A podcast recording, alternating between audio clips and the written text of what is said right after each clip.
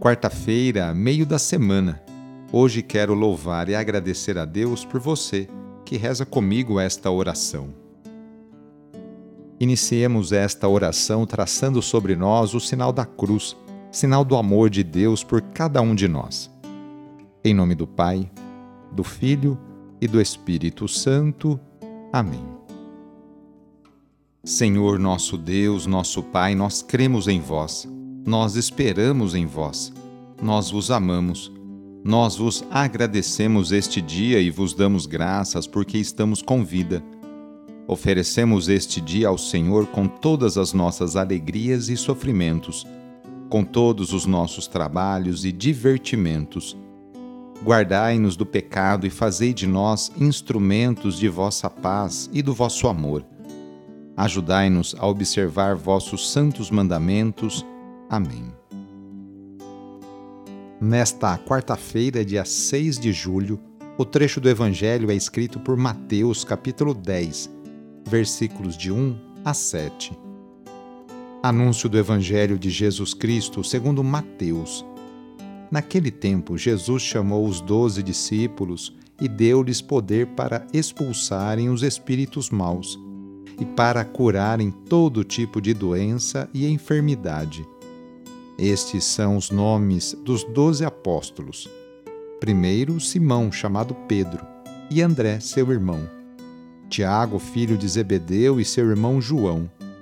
Filipe e Bartolomeu. Tomé e Mateus, o cobrador de impostos.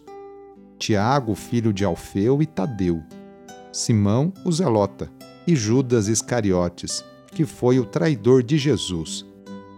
Jesus enviou estes doze com as seguintes recomendações: Não deveis ir aonde moram os pagãos, nem entrar nas cidades dos samaritanos. Ide antes as ovelhas perdidas da casa de Israel.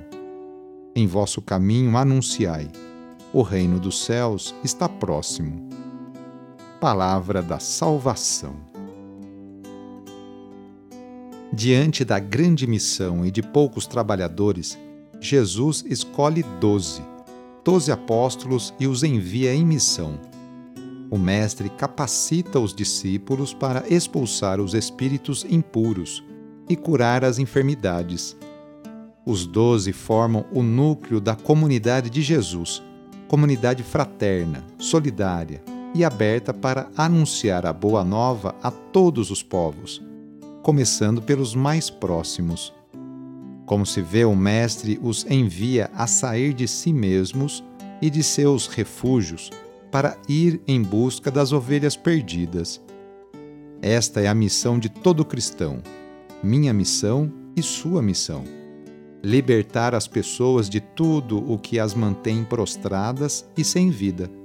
Por exemplo, mentira, as brigas em casa, desunião, injustiça, falta de paciência e outras coisas.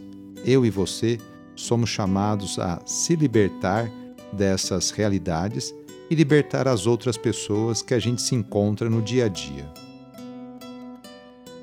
Hoje, quarta-feira, é dia de pedir a bênção da água, a bênção da saúde. Jesus Cristo passou a vida fazendo bem e curando cada um de suas enfermidades tanto as físicas quanto as psíquicas. Por isso, vamos pedir também a bênção para a água por intercessão da Mãe do Perpétuo Socorro. Nesse momento, convido você a pegar um copo com água, colocar ao seu lado e com fé acompanhar e rezar junto esta oração. Senhor Pai Santo, voltai vosso olhar sobre nós, remidos pelo vosso corpo, pelo vosso sangue, e renascidos pelo Espírito Santo nas águas do batismo Abençoai esta água que vossos filhos e filhas vos apresentam neste momento. Concedei aos que usarem desta água renovar-se no corpo e no espírito, e vos servirem de todo o coração. Em nome do Pai, e do Filho, e do Espírito Santo.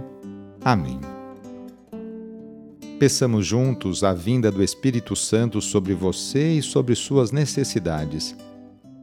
Vinde, Espírito Santo, enchei os corações dos vossos fiéis e acendei neles o fogo do vosso amor.